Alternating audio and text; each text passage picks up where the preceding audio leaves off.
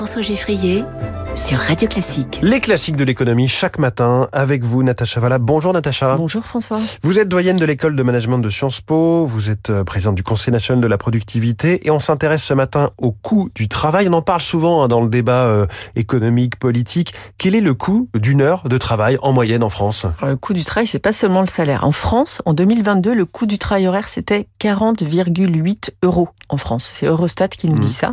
C'est supérieur à la moyenne de l'Union européenne. En Europe, c'est 30,50 euros. Et dans la zone euro, presque 35. Donc on Mmh. est vraiment au-dessus en termes de, de, de coût du travail général. Et donc c'est le salaire plus Alors, il y a le salaire, plus les différentes charges, en réalité, qui sont associées à l'activité du travail, à ce que pro- produit le travail. Donc, ce que payent les employeurs, les cotisations, les différents types de cotisations. Je vais pas faire la liste euh, maintenant, mais ce qui est intéressant, c'est que on n'a qu'à consulter hein, une fiche de paye. la liste est assez longue. Euh, on est très proche de l'Allemagne, finalement. On nous pensait que l'Allemagne était avait des coûts du travail Mhm. moindres puisqu'il y a des mini, il y avait des mini. dépend aussi des niveaux de salaire, etc. voilà. Voilà. donc et on est à peu près aligné avec les Pays-Bas, inférieur à la Belgique. Donc on n'est pas euh, dans, dans les, les- les meilleurs par rapport à la moyenne, mais il y en a qui font entre guillemets moins bien que nous, Mhm. tout en étant compétitifs, productifs, tout en exportant, etc. Il y a un vrai travail à faire au niveau non seulement des salaires, mais de toutes ces cotisations salariales et patronales qui sont associées. Pourquoi le, le coût du travail est si souvent mis en exergue? Pourquoi il est si important? Ben, C'est important pour comprendre déjà comment se répartit la valeur ajoutée. On sait que le coût du travail, ça va avoir un, effet sur les, in fine, la façon dont le- les entreprises vont être capables d'allouer leur valeur ajoutée au facteur travail et d'allouer le reste au facteur capital. Je simplifie, mais quand même, c'est quand même un petit peu ça euh, au bout du compte. Et donc, in fine, ça a un impact sur la compétitivité des entreprises, moins le coût du travail est élevé, plus l'entreprise et donc le pays est compétitif, en tout cas au sens de la compétitivité prix et donc de la compétitivité coût. Si les coûts sont faibles, le prix peut être moins élevé et donc on peut vendre moins cher sur les marchés mondiaux. Je fais vite, mais c'est quand même un petit peu ça et ça compte beaucoup. Ça a beaucoup compté par exemple dans la crise de la zone euro qui, qui a mis en valeur le fait que depuis qu'on a créé la monnaie unique, les pays du Sud ils avaient des coûts salariaux qui avaient galopé pendant une bonne décennie, ce qui les a mis dans une situation problématique. Donc ça permet de comprendre les facteurs derrière la compétitivité.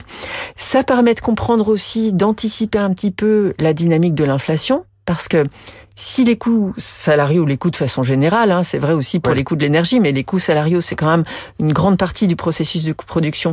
S'ils augmentent vite et que les entreprises sont capables d'augmenter leurs prix ou veulent conserver leurs marges ou ne sont pas capables de faire baisser leurs marges parce qu'elles sont déjà très faibles, alors il y a des grandes chances pour que ça finisse en inflation. C'est pas systématiquement Mmh. le cas, mais ça nous donne un peu la puce à l'oreille. Et puis il y a aussi une question, euh, un lien avec le chômage. Oui. Euh, Alors justement, est-ce qu'il est réel ce lien entre euh, un, un fort coût du travail et un chômage? Alors pas forcément puisque c'est lié au secteur d'activité, c'est lié à la structure de compétitive du, du, du secteur et dans l'entreprise dans son secteur. Donc on peut parfois verser des bons salaires et avoir être soumis à des charges qui font un coût salarial éle- élevé et qui malgré tout permettent à l'entreprise d'embaucher, d'avoir un niveau de chômage qui est finalement euh, de façon agrégée faible.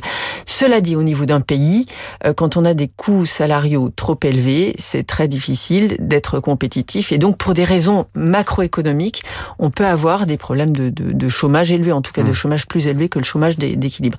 C'est pour ça qu'on a eu un certain nombre de réformes qui visaient à réduire le coût du travail. Oui, pas à réduire précisément. Depuis euh, le pacte de responsabilité, donc on- ça nous ramène à François Hollande il y a 10 ans, 2014. déjà. On a pas mal réduit euh, le coût du travail. Euh, ça a été continué, cette politique de l'offre sous, sous Emmanuel Macron. Est-ce que c'est ça qui a permis, entre autres, de faire baisser le chômage en France? En partie, ben on a on, on a ça et dans, dans cette politique de l'offre, il y a aussi la politique de, de- des impôts, enfin de l'impôt sur les sociétés, qui fait que dans l'ensemble, les entreprises sont devenues un peu plus compétitives, on peut plus, on peut plus embaucher. Mmh. Il reste un troisième pilier la question des réformes structurelles et de la flexibilisation euh, du marché du travail. Ça, on l'abordera une autre fois. Mais en tout cas, c'est un des éléments qui, effectivement, oui, ont, ont été positifs pour traiter euh, le chômage élevé qui régnait dans notre pays. Le coût du travail ce matin dans les classiques de l'économie. Merci beaucoup, Natacha Valla.